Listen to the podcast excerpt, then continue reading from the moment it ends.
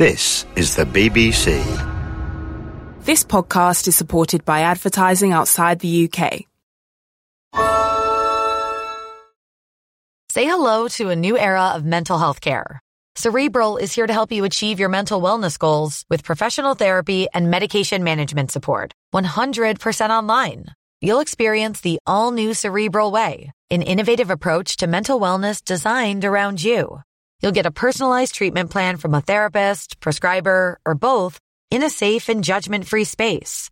Your cerebral therapist or prescriber will outline a customized plan with clear milestones along the way so you can get to feeling your best. With Cerebral, you're not alone in your mental health journey. We're here to empower you to live a fulfilling life. So take that first step towards a brighter future and sign up today at cerebral.com slash podcast and use code ACasts to get 15% off your first month. Offer only valid on monthly plans. Other exclusions may apply. Offer ends July 31st, 2024. See site for details. Hey, I'm Ryan Reynolds. Recently, I asked Mint Mobile's legal team if big wireless companies are allowed to raise prices due to inflation. They said yes. And then when I asked if raising prices technically violates those onerous two-year contracts, they said, what the f*** are you talking about, you insane Hollywood ass?" So to recap, we're cutting the price of Mint Unlimited from $30 a month to just $15 a month. Give it a try at mintmobile.com slash switch. $45 upfront for three months plus taxes and fees. Promo rate for new customers for limited time. Unlimited more than 40 gigabytes per month. Slows. Full terms at mintmobile.com. This is a download from BBC Learning English. To find out more, visit our website. Six Minute English. from bbclearningenglish.com. Hello, this is Six Minute English from BBC Learning English. I'm Sam. And I'm Rob. In this programme, we'll be hearing about an issue experienced by many child refugees who are forced to leave their home the loss of their first native language or mother tongue as they start a new life, learning to speak a new language in a new country. Julie Sedivy and her family left their home in what was then Czechoslovakia and is now the Czech Republic during the Cold War when Julie was a small child. After several years travelling through Europe, they arrived in Canada as political refugees with no English. We'll be hearing about Julie's childhood when learning English started to replace her native language, Czech. And as usual, we'll be learning some new vocabulary as well. But first, I have a question, Rob. Julie's family left their home as political refugees, but every year millions of people are also displaced because of war, persecution, or the damaging effects of climate change. So, according to the United Nations, how many people around the world are currently living as displaced refugees? Is it A, 3 million, B, 53 million, or C, 103 million? I'll guess it's 103 million. Mm, I'll reveal the answer later in the programme, Rob. Like many child refugees, Julie spoke only her mother tongue, Czech, at home with her brothers, sisters, and parents who, in the beginning, spoke no English at all. Here she describes to Michael Rosen, presenter of BBC Radio 4 programme Word of Mouth, going to an English speaking school for the first time. So you went into school not to start off with really understanding what was going on. Is that right? That's right. I just kind of interpreted things uh, as best I could.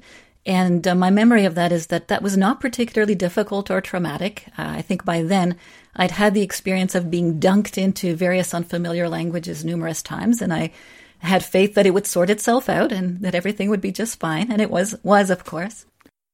At school, Julie was dunked into unfamiliar situations, a bit like a biscuit being dunked into a cup of tea. Often, dunk means to dip something into a liquid, but here the meaning is that Julie was suddenly dropped into a new situation for a while, then taken out as her family travelled through Europe. By the time she arrived in Canada, Julie had been exposed to several other languages, including Italian and French. She had experienced many difficulties, but never given up hope of finding a new home. Julie had faith, in other words, trust or confidence that everything would sort itself out, a phrase meaning to stop being a problem automatically without having to do anything. Over the following years, Julie faced many challenges going to school and making friends, helping her parents as they struggled in the English speaking world and grieving for her native language, which she slowly forgot, and with it, the chance to speak Czech with her dad before he passed away. Julie shares her thoughts on losing and refinding her mother tongue in her book Memory Speaks. Through it all, Julie kept alive her belief that by speaking two, three, or even more languages, we don't forget who we are, but instead gain a sense of tolerance, an idea which she talked about with BBC Radio 4's Word of Mouth. The idea that you can be both of Mexican ancestry, for example, and speak Spanish, and be a full fledged American, or in my case, come from a country like the Czech Republic, continue to speak my language, and be Canadian and very proudly so, and very invested in Canada as a society. There's a number of studies that suggest that the very presence of people with blended ideas in a society seem to lead to greater acceptance between groups. It creates the sense that this is not an either or, that we can coexist. Perhaps precisely because we have evidence that these cultures can coexist within a single person. For Julie, there's no contradiction in being a Canadian refugee speaking Czech or a Spanish speaking immigrant who's a full fledged or fully developed American. These are not either or situations, cases where there is only a choice between two options with no third possibility. Instead, a peaceful coexistence can develop as shown in the life of Julie Sedivy herself. Right, it's time to reveal the answer to my question. How many people around the world, like Julie, are living as displaced refugees? Well, I said it was 103 million. Was I right? And that was the correct answer, Rob, a number which, according to the UN, is only going to grow. Now it's time to recap the vocabulary we've learned from this program about losing our mother tongue, the native language we were brought up speaking by our parents. If something is dunked, it's dipped into a liquid like a biscuit in a cup of tea.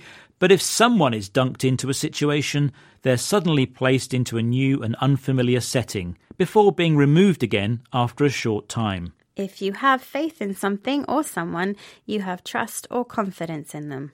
The phrasal verb to sort itself out means to stop being a problem without having to do anything. The adjective full fledged means completely developed. And finally, an either or is a situation where only a choice between two options is possible with no third alternative. And that brings us to the end of this program. Bye for now. Bye bye. Six Minute English from the BBC.